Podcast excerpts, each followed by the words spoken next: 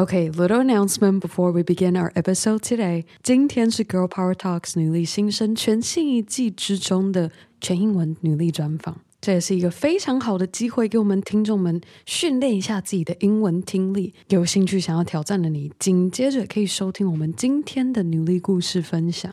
如果你对全英文专访的内容没有什么太大的兴趣，别担心，女力新生有非常多不同的女力故事，可以认真挑选收听。那在节目开始之前，还有最后一个消息想要跟大家分享。我非常的荣幸再次收到努力学院第二届讲师合作的邀约，我会和大家分享过去将近十二年多的时间，自从十五岁在五分埔打工经历开始，培养起的谈话与说话的能力和技巧。那当然，女力学院除了我一位讲师之外，还有非常非常多来自不同专业和领域的讲师。如果你也希望能够利用二零二二年好好的投资自己，赶紧到我们今天节目资讯栏中找到女力学院二零二二年学年度相关资讯。那当然，女力新生的听众还有独家的优惠，只要在十二月十日之前，除了可以获得早鸟优惠价之外，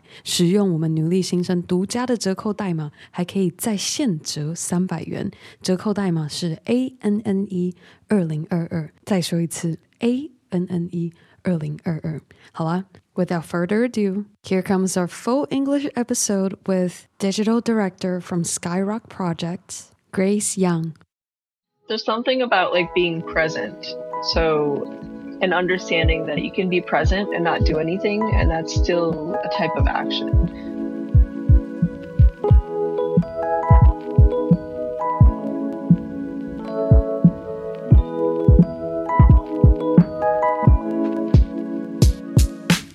There, you're listening to Girl Power Talks. This is a show about women from different backgrounds, countries, and industries to share their bitter and sweet stories of how they achieve their dreams with their girl power. And last but not least, before we begin our story today, I'm your host, Ann Chung. If you're currently in Taiwan or Asia, I'm not sure if you heard, freelancing is one of the most popular, desired work style. Our Girl Power rep today started doing freelancing services back in 2010. I did a little math. She actually has experience of nearly 16 years of experience doing digital strategy, marketing, UI, UX design as a freelancer. With that 16 years of experience, she has decided to depart from her freelance career and now is working as a digital director at Skyrock Projects. Alrighty, enough of our me talking here. Let's hear it from our Girl Power rep today, Grace Yang, to share her journey of how she became the creative professional she is today. I think some people might have that perspective of like, you know, I'm going to make these productive goals. And maybe it works for them. I don't know. It just seems really challenging for me to see it that way. And if you think about dating life, as an example of like how you want to live the rest of your life because it's all just life, right? Are you going to go on on a date with like a list of things and like check off the boxes and is that actually fun? Or is it just getting to know the person and, you know, whatever happens might happen? You don't know yet because you're not there, but you want to be present to these opportunities when they come up. Yeah, I think that's the perspective I've gone with. That works for me for the most part. Yeah.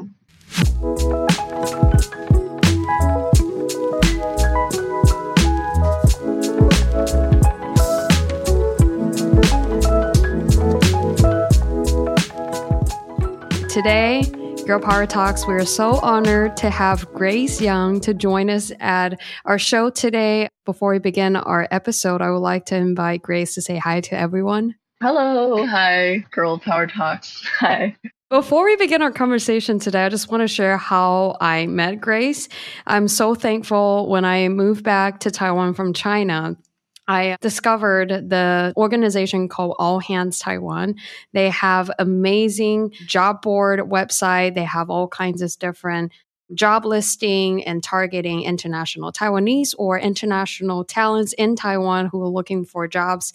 And more than that, not only they have amazing job board website, they also have counseling, organized different offline networking event. And I remember that was my very first or second. Can't recall, but it was one of the all hands event that I attended, and then they always have great panel discussions and I remember seeing Grace as the only female panelist and at the panel and then sharing her experience as a freelance designer, how she started in the States, will move to China and now in Taiwan, how she adjusting to working with different clients around the world. And I remember after the panel and I went you know, I was like getting in line and very excited with my business card. And I was like, oh my God, oh my God, I need to invite Grace to be on my show and just share her journey. And then finally got in touch. And I'm so grateful that Grace accepted our invitation and now is on Girl Power Talks sharing her story with our listeners. Okay, so usually we like to start sharing a story. I'll trace all the way back to when you were still in college. What was your major in college, and how would you describe your 20 year old self? My major in college was English and communications. So I took two, I double majored, but a lot of the material was similar, just applied in different ways. You know, obviously English, we're, we're reading a lot of books and talking about like character development and the use of language. But in communications, we also used similar themes, but applied to commercial use, right? So I would say the themes are pretty similar. So I decided to just double major in them. That said, uh, I only chose those majors because I enjoyed them. I didn't know exactly what type of career that would entail necessarily. Also, because I'm sure other people have had experience as well, but it's hard to know what a certain job title means because it's different for every company and for every company culture. So, my 20 year old self, I would say, was pretty anxious about what I wanted to be because I didn't know. And I had a feeling that I didn't know a lot. in terms of like real world experience, you know. And so, yeah, I was just anxious. I wanted to grow up already. And I'm sure a lot of people are still going through that today. Then, what would you tell our listeners if they're feeling exactly how you were feeling when you were still in college?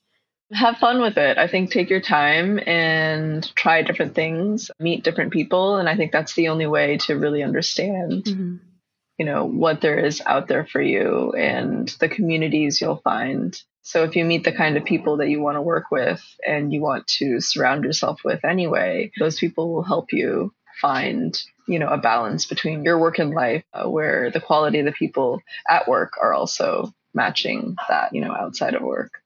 What would you say is your most memorable experience from like trying out when you were still trying to figure out what do I want to do? Or like, what are some different internships or projects or freelance work? What was the most memorable one? And then thinking back, and then now you see the connection of like what you're doing now. I think that's a hard question, actually. I think there were a lot of different types of jobs that I took that led me to this path. I think something that made me fulfilled really creatively and professionally was volunteering for events in New York. Mm. So events like, you know, huge art warehouse dance parties, for example, and seeing how as volunteers, what do we do to make the experience worth mm-hmm. somebody's while and get them excited mm-hmm. and see how much work and teamwork goes into making like one night really special for a lot of people. And that doesn't necessarily directly translate to designing digital products, but I think about mm-hmm. that a lot actually because people have expectations of like, you know, a Halloween party or a New Year's party and clarifying those expectations, but also making it fun and making it fun for you to build for them is really important as well. And then I would say another formative experience was uh, continuing the event production experience was volunteer coordination and production for psychedelics conference in New York Mm-hmm. Um, they do annual psychedelics uh, clinical research for psychedelics, and they present different things like you know research papers where people can quit smoking after they go through psilocybin treatment and things like that. But I was in that community for quite a bit in New York, and mm-hmm. it's not at all like a hippie fest per se. It's actually quite professional. So being aware of how people might look at the psychedelics community and presenting it in a legitimate light was also really interesting. It sounds like you're exposing yourself to the world and then gaining more perspective mm-hmm. and just see how the world works. Rather than just trying to like okay i need to perfect my designing skill or i need to start building my resume or all of that but rather is more like gaining the experience and then also gaining perspectives so it's rather than just reading the books we're actually experiencing how people interact with each other or how businesses or how yeah, events yeah. is organized now I'm curious, what is your goal or dream then? When you've experienced all these different internship or volunteering work as you're graduating from college, do you have a clearer vision of what you want or you're still like, mm, let me give this a try and then see how it works out for me? I didn't actually know how to express what I, I didn't even know what I liked or what I enjoyed about a certain job experience until, you know, you pile on a different few things and you've worked with different types of people and different types of teams and products. And then you start realizing the types of products you enjoy working to build, types of projects you enjoy collaborating on.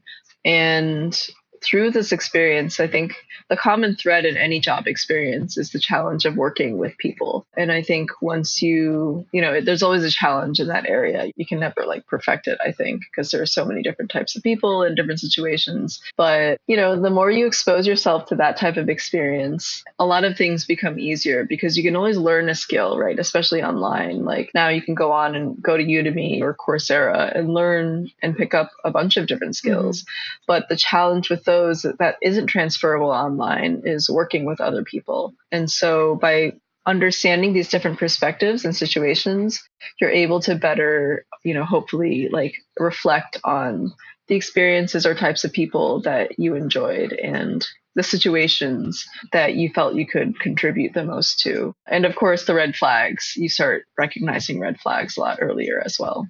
I totally agree the part with the who you interact with and work with. I think there's nothing more, I would say, like torture in a way, because you feel like, oh my God, I don't know how to work with the team or the person, but you still have to make it work because the job needs to be done. So you have to find a way around it. What would you say is mm-hmm. the hardest challenge that you faced when you were much younger? And now you're thinking back, you're like, I'm so glad I experienced that when I was much younger. So now I know better and I can better serve my clients.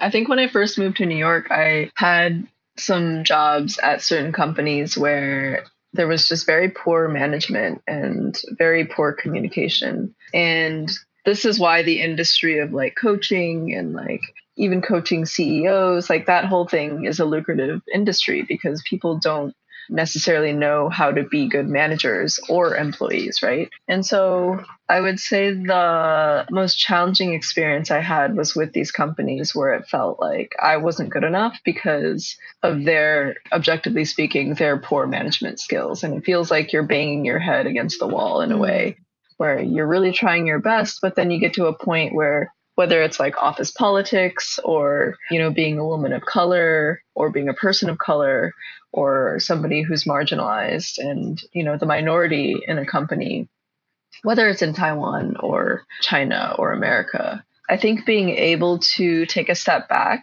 and separate what you have control over with what you don't have control over and mm-hmm. understanding like oh well maybe the circumstance has come to be where this manager, like I'm, maybe I'm the scapegoat for a certain situation, but within that perspective, what can I control? Like, what can I take from this experience that isn't negative and how do I make it constructive for myself? And that's actually the real work that goes into a lot of different types of freelance experiences is, you know, keeping, maintaining that focus of what you want to do, mm-hmm. the battles you want to pick in order to uh, stick to that goal, that personal goal within the scope of the team, and then set yourself up for success as well as like the communication and teamwork up for success.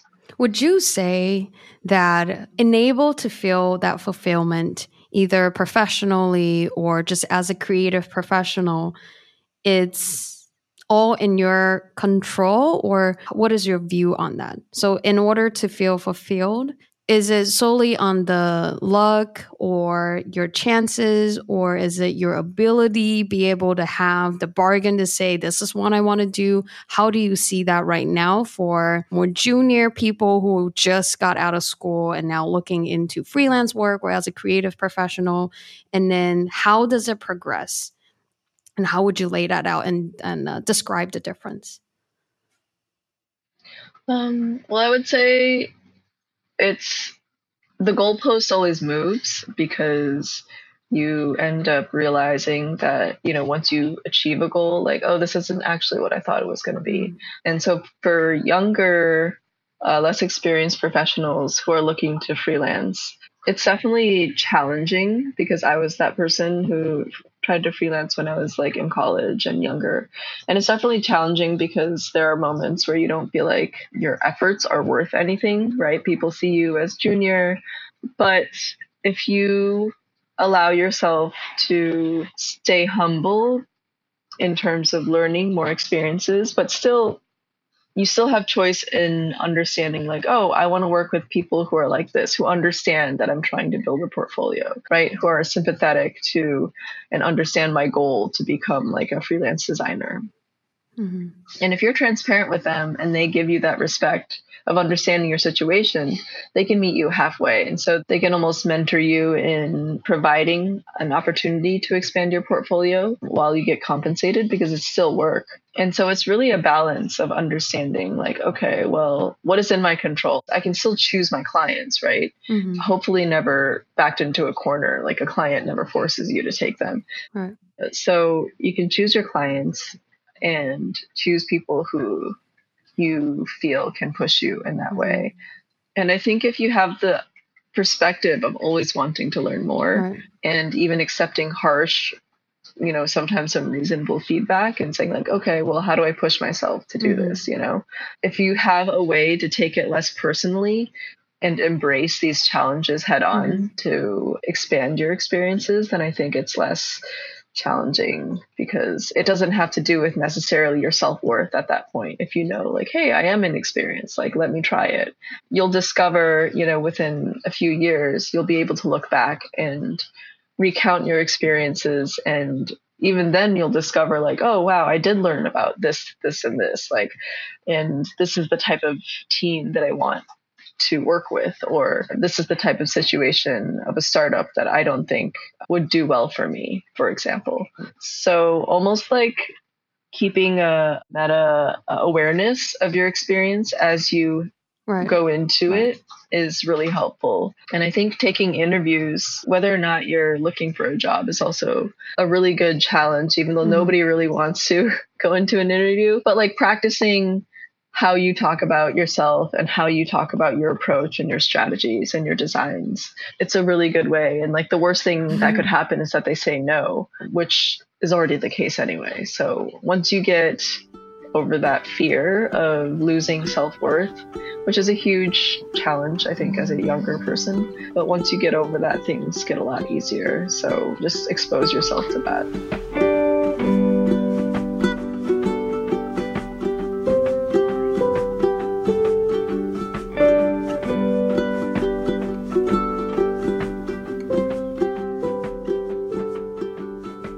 Would you say are the red flags? A couple red flags is if a client comes up to you and says, like, oh, it's just a simple project.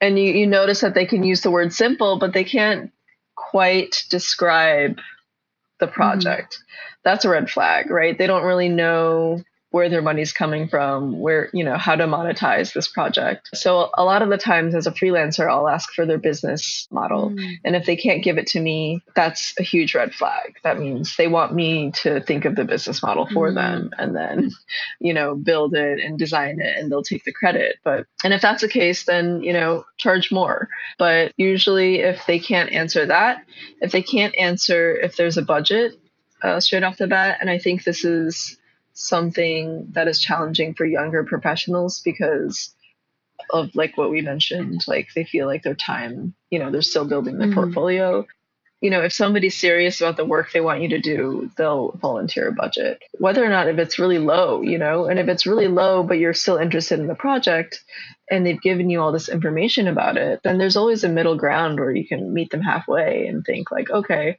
well, is it equity that I want? Maybe I'm just going to consult them. So I'm not committed to month long mm-hmm. milestones mm-hmm. where I get paid really low. And I think if the client isn't able to meet you to have that honest conversation, that's a huge red flag. Quick question before you on to the next one.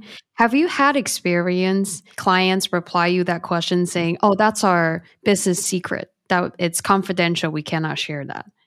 Yeah, of course. And then um, I just say send me an NDA, which is a non-disclosure agreement. Mm, and if they're actually serious about their product and they're ready for people to onboard, then they'll have an NDA right. ready or they'll prepare it for you. So there's no issue there. Like you can immediately flag those people. And the last thing I was going to say is communication. If it's pretty vague, obviously things happen sometimes you miss the chance to communicate but if it's it's hard to talk with them or if it's hard to get the basic mm-hmm. answers that's pretty much a red flag right. as well so a basic answer would be deadline question like so when does this needs to be done or well just like introductory questions like what is the product do you have more information mm. what's the business model where's the revenue like who is your target audience mm. i guess right. so if you don't understand their project and they're not able to communicate it to you and what their purpose is or their mission and value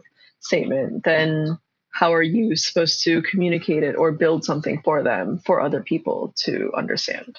Right. You need to have a clear picture of what they're expecting. That therefore you have a clear mm-hmm. picture of what you're working towards. Because if you put in all the work and then ended up working towards the wrong direction, and then they come back to you and be like, "No, this is not what we want," and then you feel like you're just right, yeah. in the total different route, and then just trying to find an in between way, and then it's like a never ending cycle yeah, exactly. It's like a relationship. Right. You want to like set each other up for success, right? So even if they don't know what their product is, then they need to communicate mm-hmm. that. But if they pretend they know what their product is and they're not able to communicate it, that's when the red flag of like, oh, what they're saying isn't actually like what is true.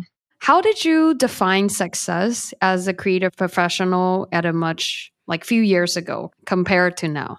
So I think when I was younger, I was very idealistic. So looking at cool websites or projects that had a cool website or something like that, I would say like, oh, that's success. But in fact, like anybody can put up a really cool website and anybody can create really cool collateral. So what's even more fulfilling is, I guess the difference now is instead of just appearances, mm-hmm. something that's sustainable, right? A project that allows you to support that can still support that project and has a good like working culture whether it's between the team that's building it or like the community that participates in the project or product or event and on the other side to be creatively fulfilled you have to feel secure obviously financially mm. and it should be something that pushes you but also makes you feel like you want to be pushed for example i think a lot of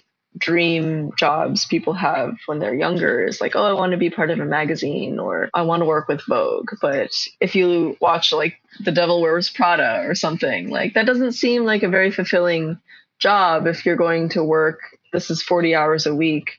So, like, that's a lot of your life. Mm-hmm. And I think it's life's too short to go to work and then be bullied for the whole time. Right. So I would say, like, when I was younger, I thought that was what you wanted to do. You know, it doesn't matter that you were bullied. Like, at least you were like part of a very successful company. Mm-hmm.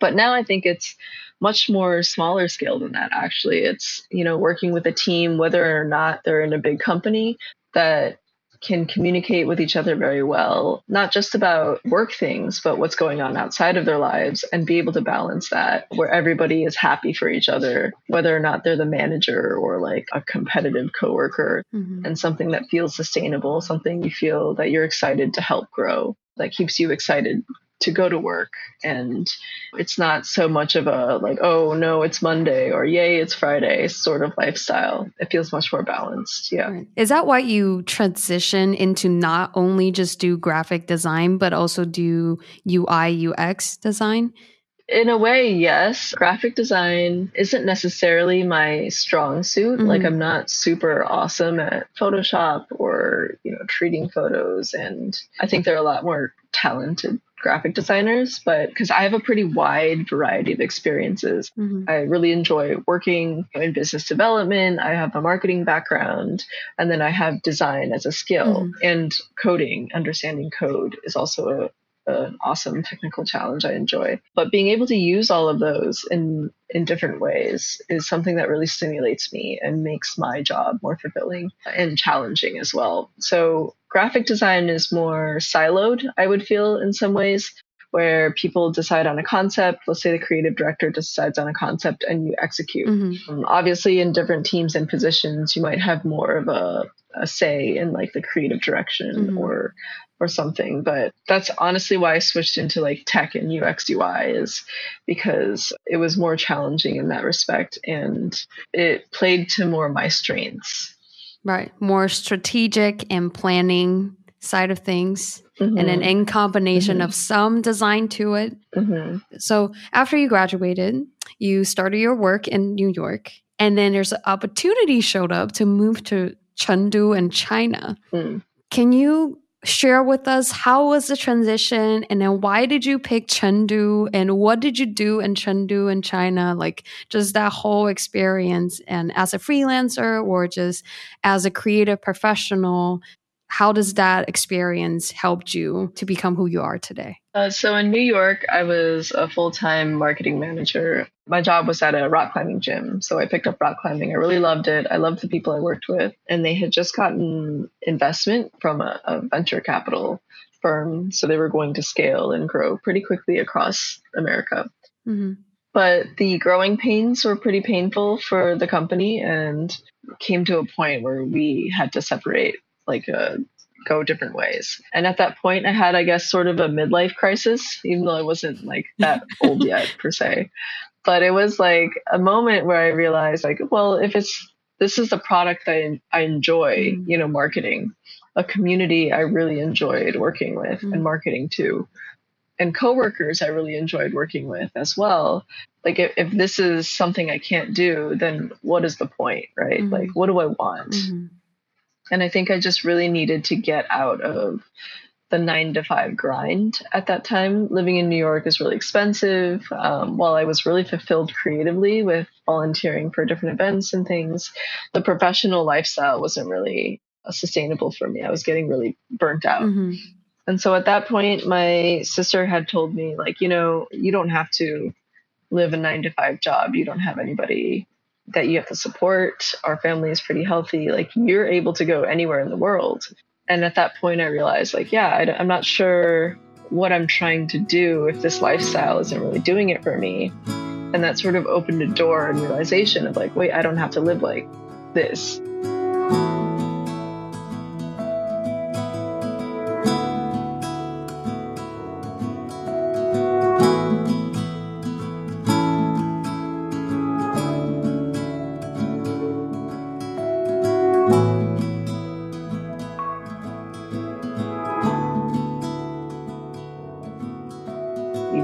Seems to be like you know, when you grow up, you're like, oh, I just have to go to work for 40 hours a week.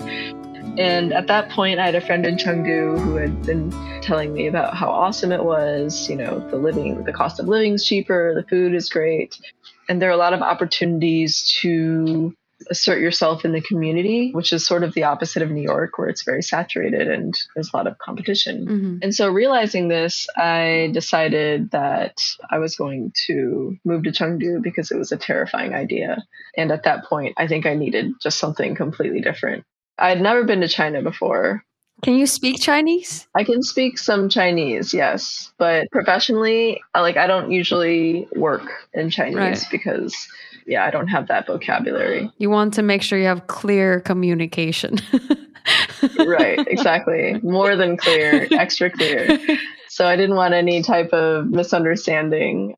Yeah, so moving to Chengdu was well both personally and professionally challenging point in my life because Trump had just gotten elected.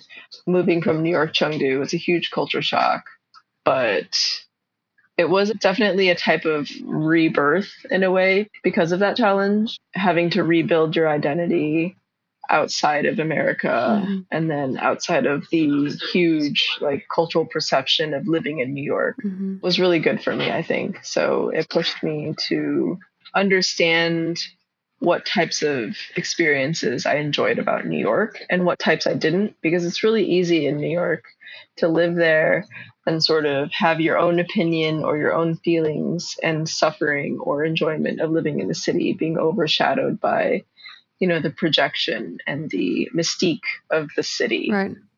Yeah. So in Chengdu, where, you know, nobody in America really has heard of Chengdu, Mm-hmm. And then moving there out of the blue, it, it was definitely eye opening, I would say. But that's also where I turned into the tech industry. So, yeah, I would say it was an interesting time.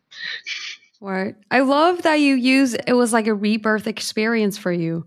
Just one curious question. Did your spice tolerance build up like 10 times more? No, I actually didn't know how Taiwanese I was until I went to Chengdu because I assumed they would have like lu rou fan and stuff like that. But no, it's not. It's not true. Um, yeah, the spice was really tough. Uh, a lot of the stuff is also really oily, um, but there is, you know, a fantastic culture of like pao cai and things like that that would be served because everything's so spicy and oily. Mm-hmm. So that said, like there are a lot of mm-hmm. incredible Szechuan dishes that made you realize like how narrow the Western palate can be. um, yeah, and then there were moments that were terrifying, like eating rabbit heads and things like that. did you try it? I did. I tried it. I went oh to a, fa- a, famous restaurant with some local friends who introduced right. us and we had like a whole platter of like rabbit heads and they showed me how to like eat it and stuff and I was very polite and ate five of them and then I was like that's all I'm eating. oh my gosh, five. It's a lot. You're yeah. extra polite. You're not just being polite. I didn't want to be like, oh, because I'd already been there for like a year at that point. I was like, all right, I just right. have to, you know, respect the local cuisine. It was very spicy, but it is it's also very tasty. I think um yeah, it's a different cuisine experience for sure. Right. Do you think is the cuisine and then trying things that you've never tried before is the liberating part for you to rebuild your identity when you're in Chengdu? Yeah, for sure. Like there are things that in Chengdu and in China actually, and especially Chengdu, I guess, because in Shanghai and Beijing, I'm guessing it's not it's not like this as much. But things were so new and different to me. Like people didn't speak Chinese; they spoke Szechuan. Mm-hmm. So in some ways, it was you know very challenging, but in other ways, it was liberating because you could feel like nobody understood you.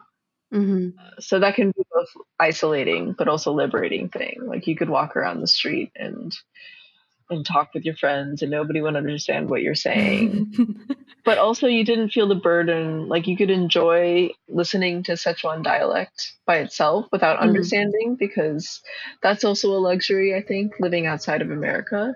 And then when you go back mm-hmm. to America you realize you can understand what everybody's saying. So you almost feel this like strange burden of like having to eavesdrop and like hear everything clearly. Mm. And, and yeah, it's a weird sensation so that that balance between like isolation and freedom was definitely an interesting way to like rebirth my identity i guess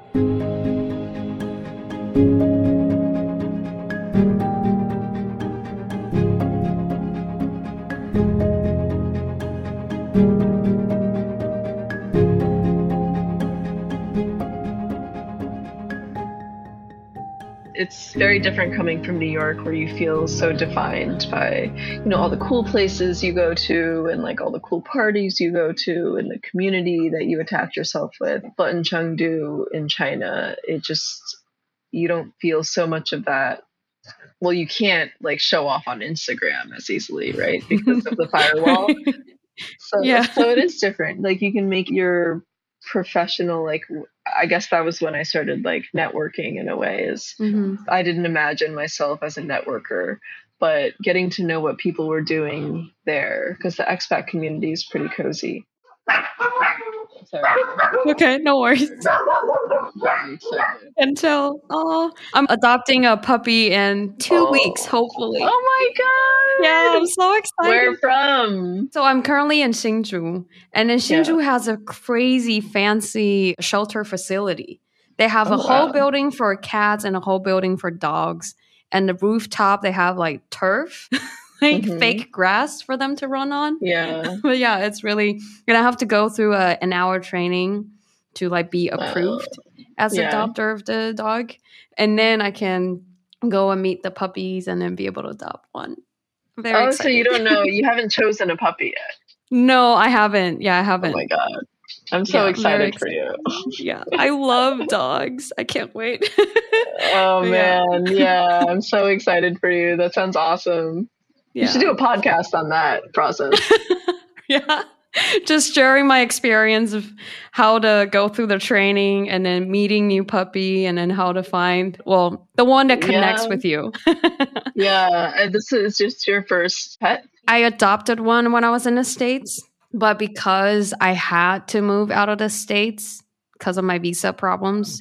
So Mm. now my siblings were in the States, they're helping me to take care of my Okay. first dog. But Oh, Yeah. poopy. Yeah. yeah. yeah. But at least he's very being taken very well of and then he's uh, Mm. living a very good life. He just turned eight years old. So Oh, he's getting old. Big Yeah. boy. Yeah. Yeah. Super cute though. nice. But yeah, so Mm. actually, you actually brought up our next question, which is perfect timing. You didn't really start networking until you were in Chengdu, and I actually want to just to comment on what you said earlier with like being able to hear or eavesdrop on other people's conversation. I'm just picturing how like you can tune out so much noise Mhm. from the outside world and you can listen to yourself more and can get to know yourself better and also like not to let just the city or what people think that's cool or not cool or Mhm. whether success or not Mhm. so yeah i'm really happy you go through that experience so speaking of networking Mhm. how do you define networking and what do you think is the key to be able to make meaningful connection as an adult I think it's easy, especially in your 20s, to constantly worry about what you're going to be and who you're going to be and what other people can do for you or which company is right for you because you're just starting out. You know, there's so much to consider. But I think when you finally get to that place where you just want to know what other people are up to, I think it's much easier to network naturally mm-hmm. for me, you know, understanding somebody's approach, and it doesn't even matter if they're in the tech industry, actually, just seeing like what they're doing and how they're doing it from a friend running a vegan restaurant in Taipei, and then like meeting people who are doing like art production events and volunteering with them or seeing what you can do to help them. And it's a really great way to expand your network in a meaningful way because you meet other people through them. They also know what you're like to work with. They also know what kind of person you are and what other types of people that might want to connect with you and like their projects. Mhm. So it becomes much easier if you think of it that way instead of, you know, sort of the static idea of like, oh, I'm going to go to a networking event and meet people and talk about what we do for work.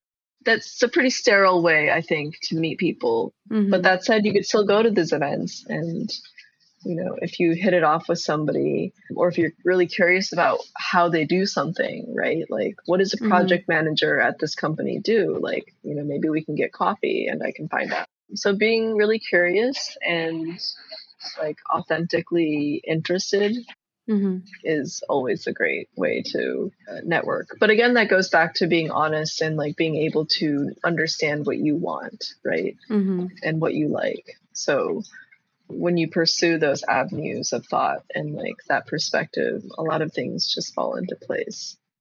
Would you say is more of a receptive Mhm. action rather than productive goal? Like, so you said a more like receptive wise, like you listen more mm. and you try to understand other people more rather than my goal today is to meet five different people right. from tech industry. like, don't look at it like a production that you need to meet or like a productive goal mm-hmm. that you mm-hmm. have to be able to reach right. at that certain time or because then you give yourself a unnecessary pressure mm-hmm. in a way yeah. to like be able to just have a great experience and meet people.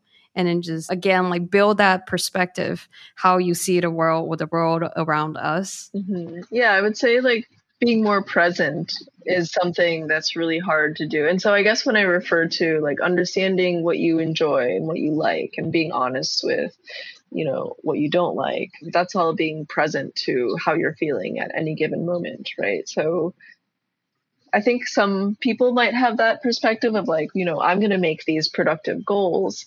And maybe it works for them. I don't know. It just seems really challenging mm-hmm. for me to see it that way. And if you think about dating life as an example of like how you want to live the rest of your life, because it's all just life, right? Mm-hmm. Are you going to go on, on a date with like a list of things and like check off the boxes? And is that actually fun? Or is it just getting to know the person and you know whatever happens might happen? You don't know yet because mm-hmm. you're not there but you want to be present to these opportunities when they come up. Yeah i think that's the perspective i've gone with that works for me for the most part yeah. I think with technology we got to do a better job of like doing more and reminding ourselves our we're not computers we're human. Yeah. we need that human interaction and treat each other as humans. Yeah, yeah. It's it's hard to remember sometimes when you're like, oh, I can just send them an email, but it's actually like there's a lot you can gain from I guess face to face interaction. Yeah, totally agree. It makes a whole I think if I didn't meet you in person and it was I was able to have that conversation, with you at the all hands panel event. I don't think we'll be both be here and recording this episode. Yeah, and we'll not definitely not have the flow that we have right now. Mm-hmm. Like we're like, okay, like we feel like we're on the same page and then we know like each other a little better and yeah i mean for sure it's exciting that i think it's been uh, a year since that event at least but it's exciting to see that you know you've been pretty successful with keeping yourself busy with girl power talks and that it's grown. Thank you. Yeah. Actually grace also has exciting new chapter of life which we'll talk about a little bit before we move on to our next question, this is our first season ever since we started. What is like um been rebranding in a little bit, and this is our new season. And then the season topic is, can I really make this work? And then I think a lot of times we ask ourselves this question. When was the last time you asked yourself this question? I would say my most recent position at Skyrock Projects, where I had been there for maybe half a year already, and I had originally been onboarded as a UX UI person, but things changed. You know, they hired on the team and some responsibilities shift, and it's pretty much still in startup mode. So that was to be expected, and that's fine. But I wasn't doing as much design and code work as I wanted to be and I was doing more mm-hmm. like marketing work, which is stuff that I was trying to get away from, uh, you know, years ago when I started UX UI design and code. So I had actually, I was wondering about like, okay, how can I reduce my focus on marketing work, like whether it's reducing my days of work with a company mm-hmm. or maybe it's reimagining the job role. I don't know. I was I was just like brewing about that and I didn't know how to go about it. And then I listened to this podcast called Design Better and the podcast is cool because it doesn't just cover visual design as people think about design as visual, but mm-hmm. more like a broader topic of design. And the certain episode that I listened to was talking about redesigning your work life. And they were saying, like, you know, nothing's stopping you from collaborating with your managers on how to redesign your work life. And so it was a really good episode, and I ended up using it as an example to talk to my own managers about how I was able to redesign my work life for a three day work week. And we had the conversation. It actually wasn't too difficult, but you know, I was pretty transparent. But before that, it was like, you know, a little nerve wracking because you don't know. Mm-hmm. There's not really, uh, you know, a lot of blog posts on like talking about reducing your workload or talking to your managers mm-hmm. about reducing your workload because mm-hmm. so often we think like either quit or go full time, right? Those are the spectrum of options. Right. So that was like I think the last time I asked myself, can I make this work? Will will this work? And it did. It totally worked. But like for anything, I think you just have to try it as long as you communicate like with empathy and right. and compassion. I think like it's always a possible situation where you can have an honest conversation. And if you're not even able to do that at workplace or with a coworker, then maybe you have the power to choose to work somewhere else. Would you suggest to redirect your emotional response to that kind of feeling is to listen to different podcasts for inspirations to help you see uh, be able to break through that emotional mm. that wall that you're caving yourself in? Would you suggest that? Well what are some ways when you notice you have this emotional feeling or reaction or question in your head how do you respond to that do you have like a go-to way or you have a way to do self-reflection? What would you suggest our listeners to do? There's something about like being present. So and understanding that you can be present and not do anything and that's still a type of action. So if you're feeling emotional about something and you hmm. don't want to react to something you want to be proactive right you want to be productive about understanding what you want and you don't know what you want yet, then just sit with it, I would say. And I think it's a difficult mm-hmm. challenge in itself to be able to sit with these like emotions that you don't quite know what they mean yet. And if there's a way for you to step back, for example, so this happens in like design work or even like, you know, broader life challenges, but take a break, whether it's taking a few days off of work to maybe get out of a toxic work situation and fully like objectively understand what's going on and how to feel about it or what you want to change and what what you're able to change and how you can change that. Understanding what you can do to help yourself. So yeah i think like sitting with the emotion understanding what it means for you and why you're upset and then once you're at a point where you're able to like talk about it with people, that's a huge plus as well because you know, if it means like practicing talking about it with a friend mm. before you talk to a manager, I think that's always a good way to go. Sort of the example of like, oh, if you're upset in an eat like writing an email, don't send it, you know, save it, read it tomorrow, and then see how you feel about what you've said. And what you think might happen. You know, does this email actually serve its purpose to get you closer to what you want? Or is it just like an emotional outlash of some sort, mm. which doesn't help anybody, right? And I think in those situations, it's pretty, right. once you're calmer, it's pretty easy to know if it's going to help or hurt you. I totally agree. To be able to just sit with your emotion yeah. is really hard. You would just feel like I need to do something about it. I need to do something to change it, to change how I feel, or like there's got to be something I can do and then I won't feel this way anymore if I mm-hmm. did something to help it. But just also want to comment on like writing emails.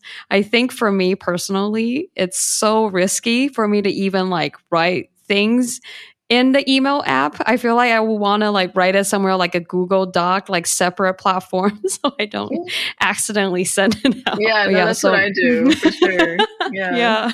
So maybe just take a step back. You can write out what you have in mind and then dig deep into how you feel why are you feeling this rather than trying mm-hmm. to everything mm-hmm. or trying to figure out how to fix yeah, it sure. right away now our interview has come towards the end and then before we jump to a very last part of the interview what is grace's next step or the next stream that you're pursuing now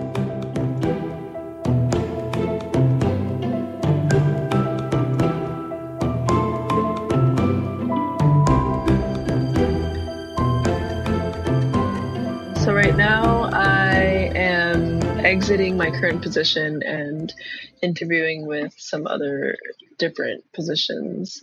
And there's uh, an opportunity to either move to Berlin to work with this really awesome company or stay in Taipei and work with these cool, like smaller startup teams that I've been talking with.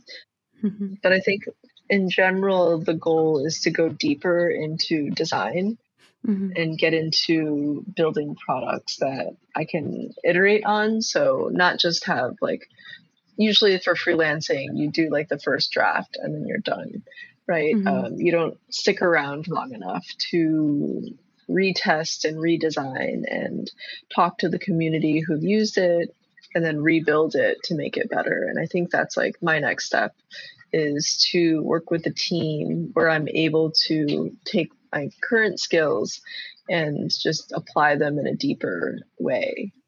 Mm-hmm. And I'm not so focused on freelancing nowadays as I am working, like looking for a team that supports a healthy work culture with a work life balance. And the best way I think to do that is is talking to the different people on the teams instead mm-hmm. of like applying to a job where I don't it's pretty sterile. Like I don't know what the team's like. I don't know what their hiring managers like. They can say their work culture is like this, but I have no idea. Like I have no human context for it.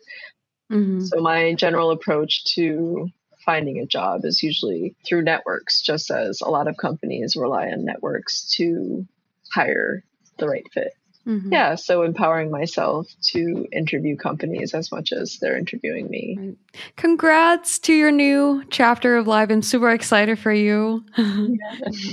what would you say is your girl power while you're pursuing this next goal?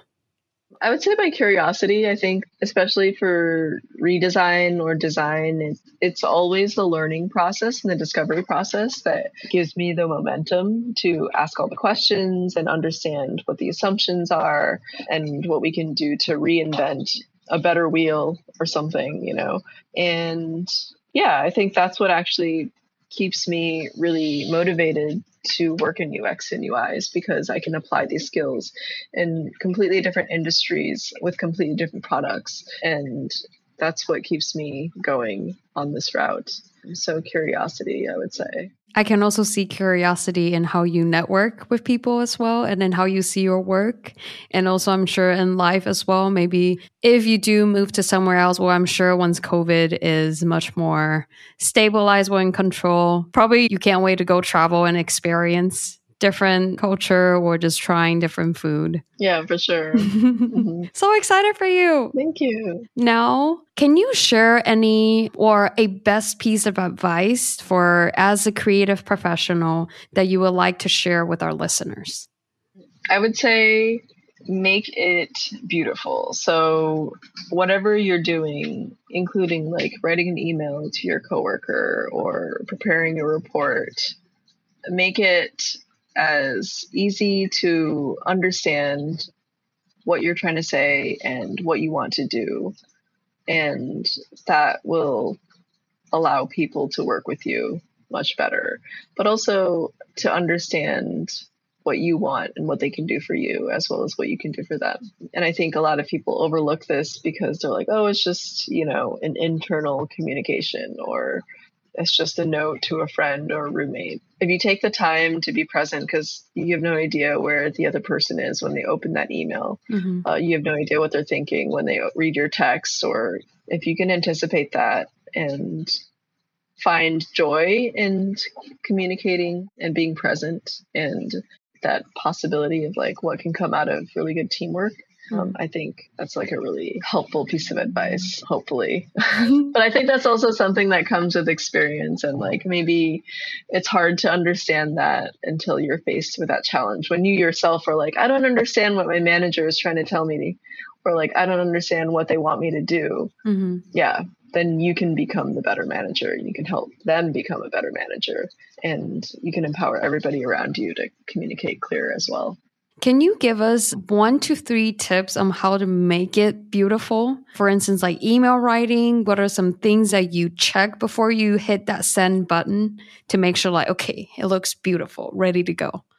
You know, I obviously make sure that I've spelled the person's name right. Um, and then, you know, you want to open with a greeting, clearly, mm-hmm. but also action items, like after meetings, for example. Like you mm-hmm. have a mm-hmm. meeting, maybe it was tense, maybe it wasn't but you guys made some decisions. Write a note to everybody and say, like, hey, thanks for the meeting. Like, here are the bullet points of things that I said I would do. Mm-hmm. At the mm-hmm. very least, you can clarify what your action plan is. Mm-hmm. And the clearer you are with what you're doing, and the better they understand what your contribution is, mm-hmm. the more successful you can become and the more like doors open for you because you sort of show them instead of telling them, right? Because nobody wants to be told how to end a meeting or how to write an email. But if you show them the way you communicate and the way you like to organize, mm. it's easier for them to also meet you halfway. Right. Uh, so there's that. And then there's like, you know, spreadsheets, you know, color the headings, mm-hmm. just little things like that, I think right. help make and this might be a designer like assumption that everybody thinks about this and i don't think they do. But um, just like the little things if you're gonna like send somebody a huge email break it up mm-hmm. uh, but make their experience better so they can remember that every time they work with you that you're a pleasure to work with. Right. Yeah i was gonna say not visually beautiful but just pleasant experience to read your presentation or your email is just not a big block of mess and then a person is just like i try to read it but i have no clue what i'm reading right you're trying right. to avoid yeah and it's also practice for when you have like your own personal big pitch right to a client and you're able to mm-hmm. you've been practicing with people like your teammates and your coworkers in a way that builds that professional communication to another level when you are considered for a more senior role or considered to be a liaison with an important account or something as I've been sending different podcast interview emails, I get different responses. And I also try to like learn how other people write their email. Like, oh my gosh, I love this. And how they like space it out or how they add different information, how they segment different type of information. I'm like, okay, I'm going to learn this and I'm going to like copy down this kind of template and like try start doing mm-hmm. emails that, that way. So that's also another tip to share with our listeners how to make it beautiful and then open more doors and opportunities for you. Mm-hmm. Yes, exactly.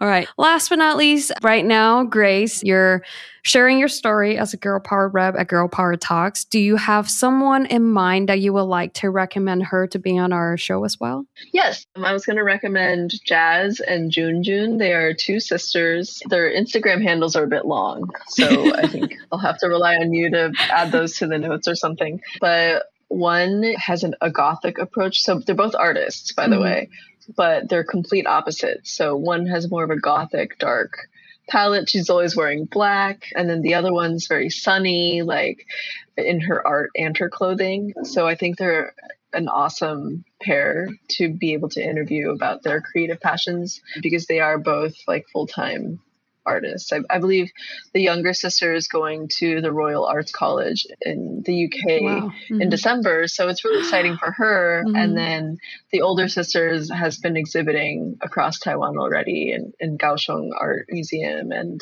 most recently Art Taipei, and she has a an upcoming show in December in Taipei as well. So yeah, I think it's relevant and as two sisters pursuing a creative career, it's also really interesting to see how different their approaches are. Yes, I totally. Thank you so much for recommending them. I will say, as Taiwanese, and especially, I don't know, just growing up with Asian parents, I guess, I feel like pursuing art is just, I think, is one of the hardest path as a child to convince or like communicate with your parent not to be worried about your future or your financial stability. Yeah, exactly. Yeah, and then both of them are artists. Yeah. So, yeah. so I think it'll be a very interesting story, and I hope it'll be very, very helpful for our listeners as well, who's trying to pursue that dream and has a hard time to communicate with their parents with why they want to yeah. do it, and try to not convince, but like help their parents to understand their passion and love for it, and can feel mm-hmm. happy for them as well. So Thank you so much for the recommendation. We'll definitely have an invitation sent out, and hopefully, we have the pleasure to have the sisters to join us at Girl Power Talks to share their story. Last question Where can our listeners reach out to you? We actually do have listeners around the world. They are in the States in Japan, Singapore, Malaysia. If they're interested to connect with you or ask you some questions, what would be the best way to reach out to you? So they can look at my website. It's thegraceyang.com. Uh, they can find me on Instagram at yaycake, Y A Y C A K E, and my email, which is somewhere down on this screen, I'm at thegraceyang.com. So any of those, they can totally reach out.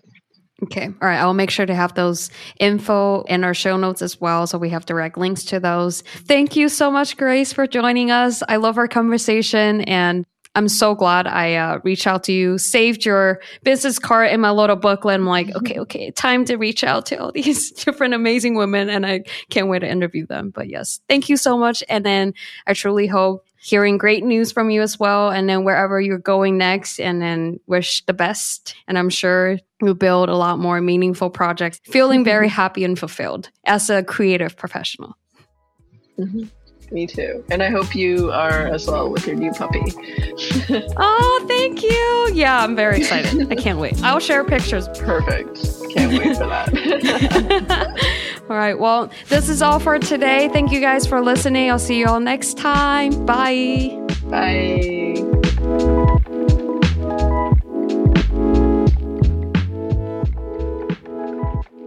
Thank you so much for tuning in to our full English episode with Grace Yang today. If you would like to connect with Grace or check out her work, you can find her website in our info box. And I hope you're just as inspired and empowered by Grace like me. If you like our show and would like to hear more empowering stories from women, you can subscribe to Girl Power Talks at wherever you listen to podcasts. And most importantly, let's empower women together.